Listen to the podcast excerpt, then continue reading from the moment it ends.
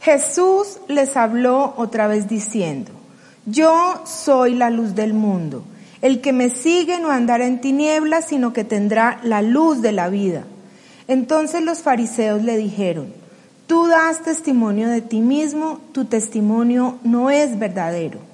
Jesús le respondió, aunque yo doy testimonio de mí mismo, mi testimonio es verdadero, porque yo sé de dónde he venido y a dónde voy. Pero ustedes no saben de dónde vengo ni a dónde voy. Ustedes juzgan según la carne. Yo no juzgo a nadie, pero si yo juzgo, mi juicio es verdadero, porque no soy yo solo, sino yo y el Padre que me envió. Aún en la ley de ustedes está escrito que el testimonio de dos hombres es verdadero. Yo soy el que doy testimonio de mí mismo y el Padre que me envió da testimonio de mí. Entonces le decían, ¿dónde está tu padre? Ustedes no conocen ni a mí ni a mi padre, le respondió Jesús. Si me conocieran, conocerían también a mi padre. Estas palabras las pronunció en el lugar del tesoro cuando enseñaba en el templo y nadie lo prendió porque todavía no había llegado su hora. Familia Eclesia, estamos en el desarrollo de una serie increíble. Esta serie Yo Soy nos llevará a la conquista y al cumplimiento de nuestros sueños. Hemos, hemos aprendido que nos convertimos en aquello que miramos y en donde enfocamos nuestra mirada, allí van todas nuestras acciones. Es por eso que en este tiempo y en esta serie queremos animarte y queremos invitarte a que pongamos nuestra mirada en Jesús, autor y consumador de nuestra fe. Hemos aprendido que nuestra vida de fe se parece a una carrera de obstáculos y que necesitamos paciencia y perseverancia poniendo nuestra mirada en Jesús, que no estamos solos, que hay un equipo, que esta casa nos acompaña y que, y que es un tiempo espectacular para poder entender esa divinidad de Jesús y esas siete declaraciones que hablan de su poder, de su autoridad, de su amor, de su atributo y de todo eso que Él quiere enseñarnos a través de este tiempo. La primera declaración que estudiamos es yo soy el pan de vida. Jesús es nuestro milagro. Jesús es el mayor milagro y en Él tenemos todo lo que necesitamos.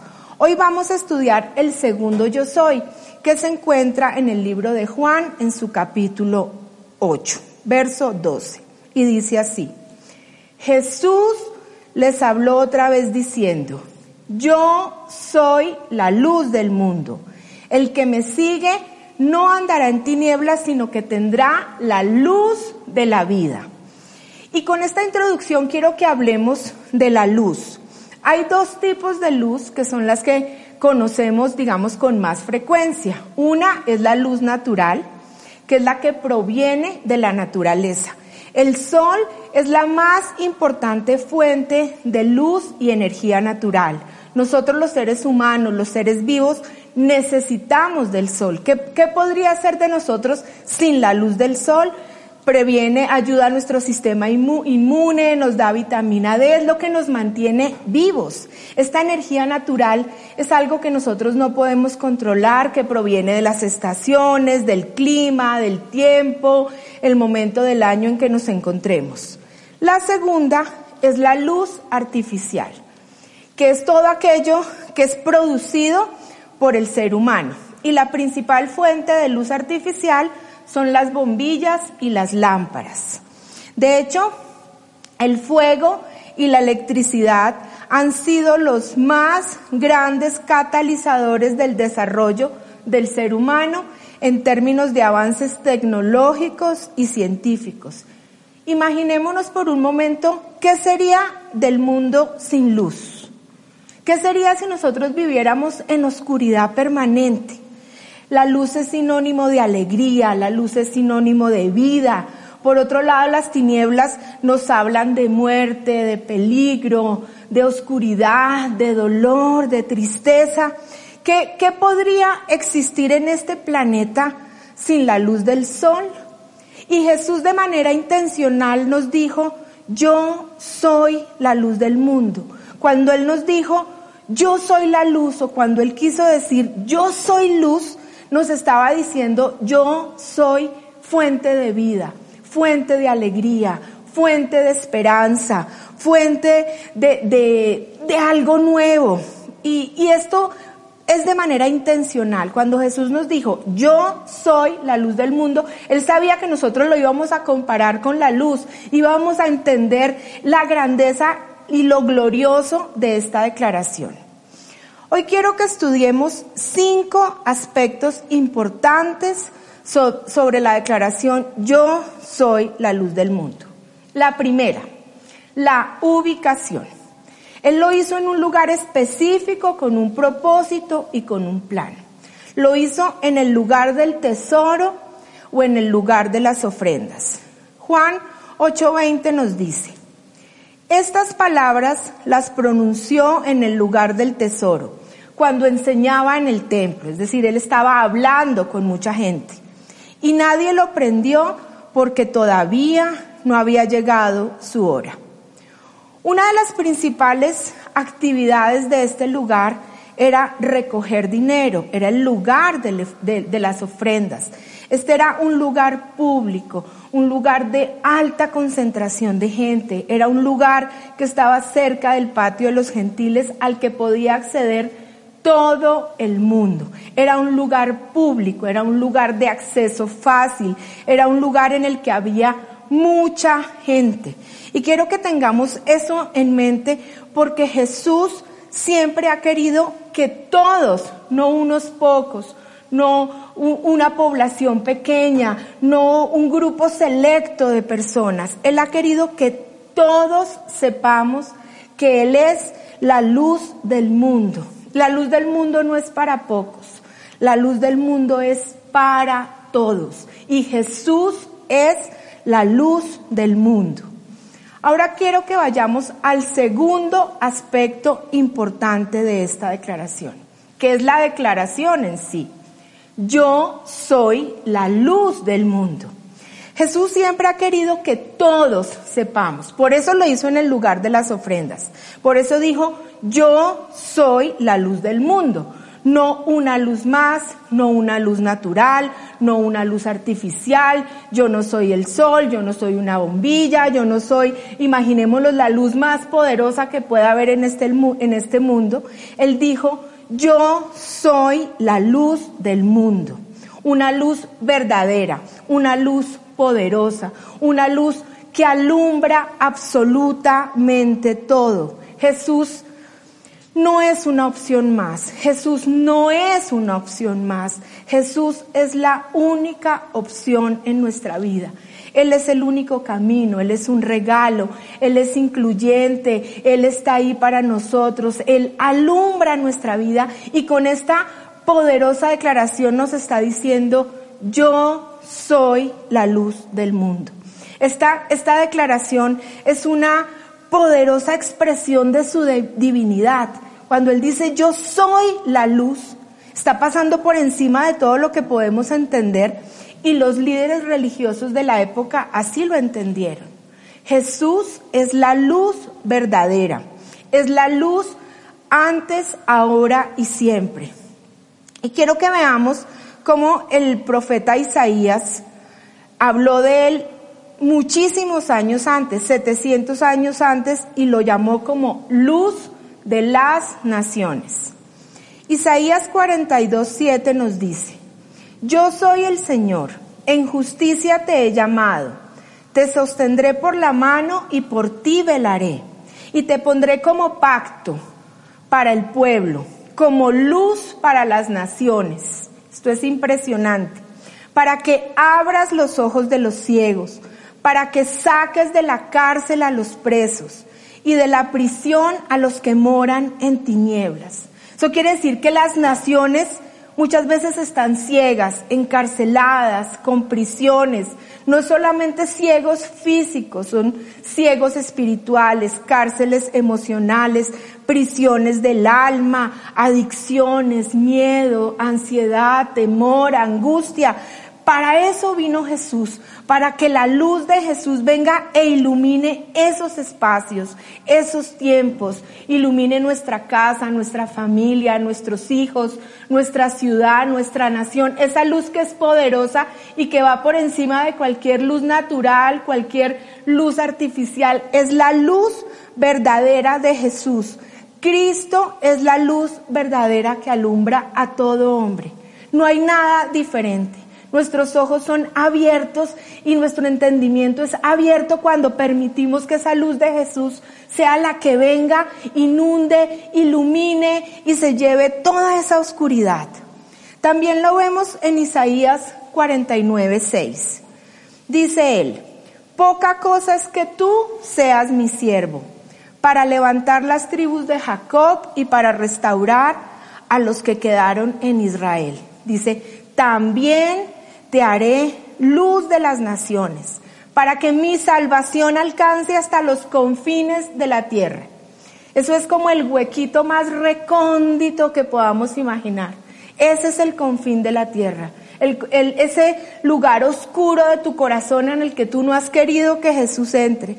Y Jesús es el único que tiene la capacidad de alumbrarnos de alumbrarnos y abrirnos los, ojos y que podamos encontrar ese camino hacia el Padre.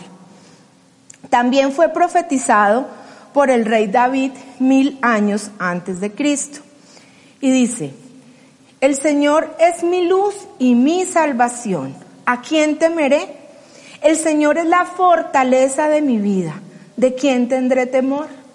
Aquí el, aquí el salmista nos está animando que cuando la luz de Jesús llega a nuestra vida hay salvación, no hay temor.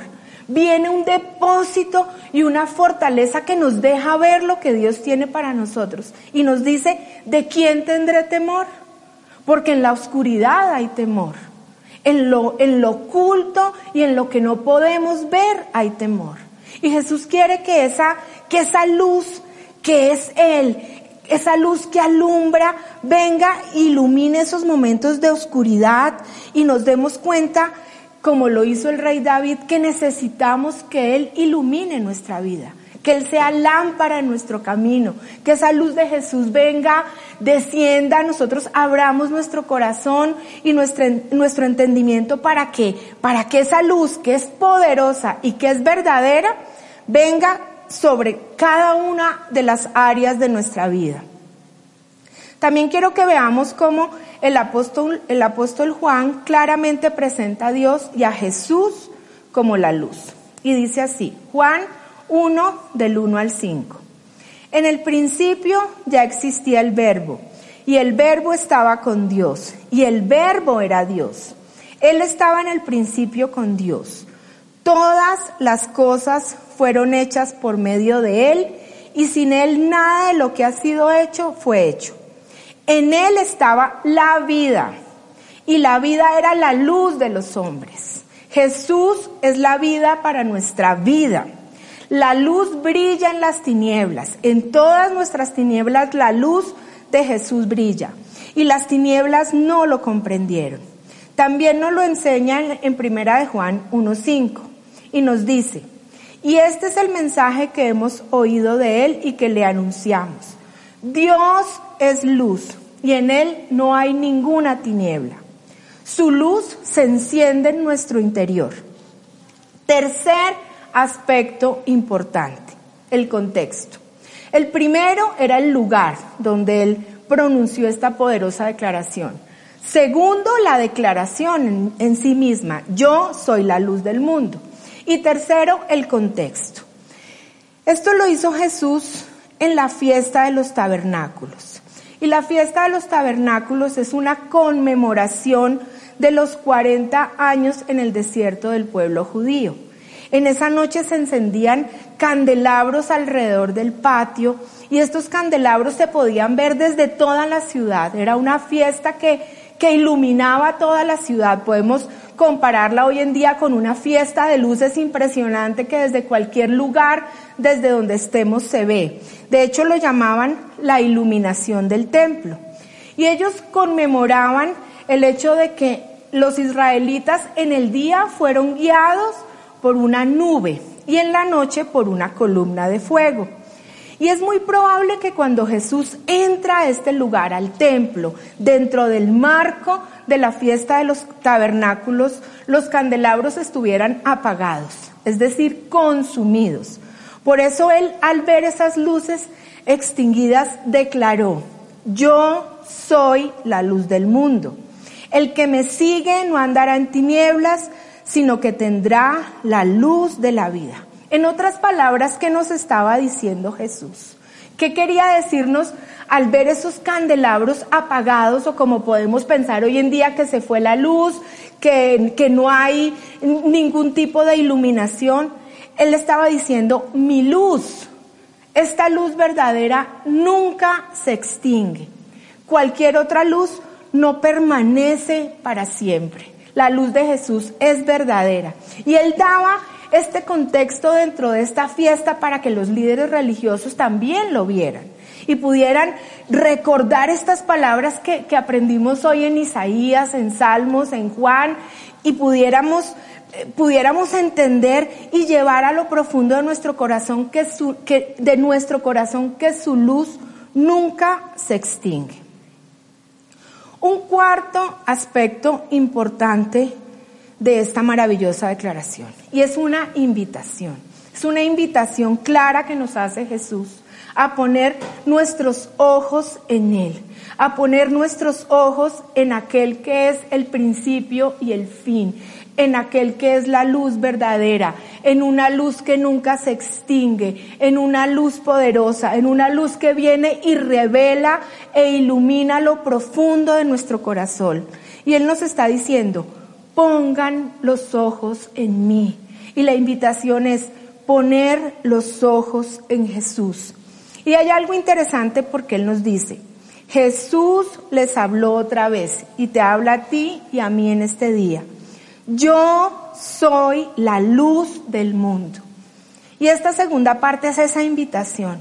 El que me sigue, el que me cree, el que ve mi luz, el que, el que puede ver y revelar lo que hay en mí para ustedes, no andará en tinieblas, sino que tendrá la luz de la vida.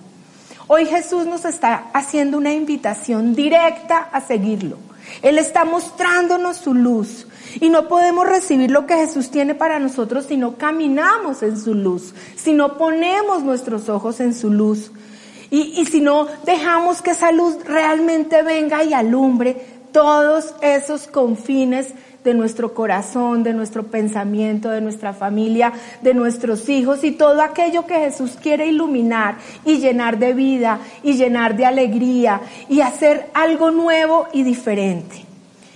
Cada invitación de Jesús viene acompañada de una promesa.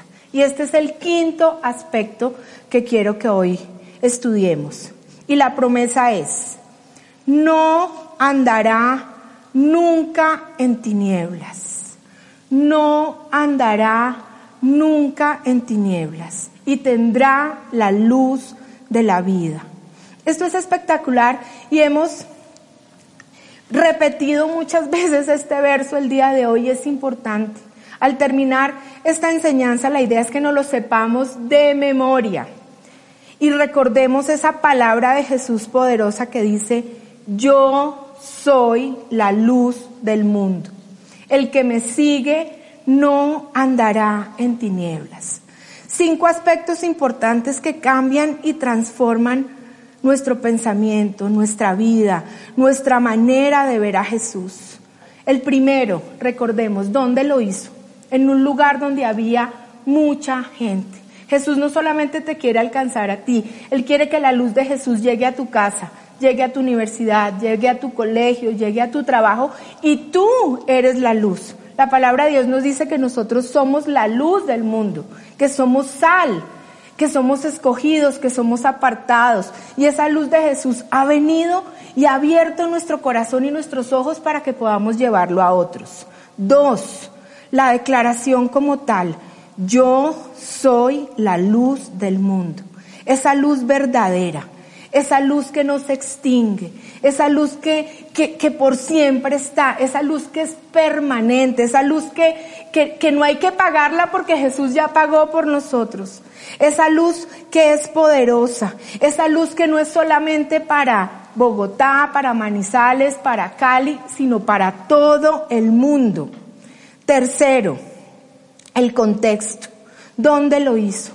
En medio de la fiesta de los tabernáculos, para conmemorar lo que Jesús, lo que, lo que Dios hizo a través del desierto con su pueblo y recordarnos una vez más que Él guía nuestro camino, que Él está presente en cada momento de nuestra vida, que Él es luz en medio de las tinieblas, que Él nos ha trasladado de las tinieblas a su luz admirable, que no hay otra luz que permanece para siempre. Y la invitación de que podamos poner nuestros ojos en Jesús. Esa invitación directa que hoy nos hace. Yo quiero ser tu luz. Yo quiero caminar contigo. Y esa promesa que hoy debemos abrazar, que nunca andaremos en tinieblas, porque Él es la luz de la vida.